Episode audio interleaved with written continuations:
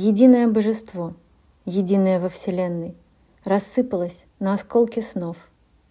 И мир сотворился из этих кусочков, но вместе они — сам Бог. Весь мир — это Он, и собрать его можно, Вселенную развоплотив. Но мир существует, и Бог себя отдал, нам выдох свой посвятив.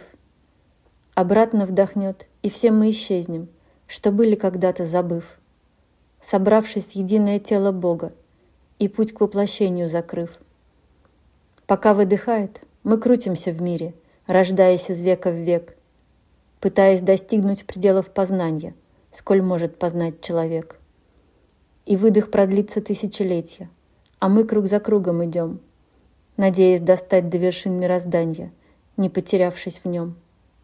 Нас нет, мы часть Бога, мы свет Его света, мы в нем, Он в нас вечно жив. И мы постигаем урок воплощения, страдания и боль победив.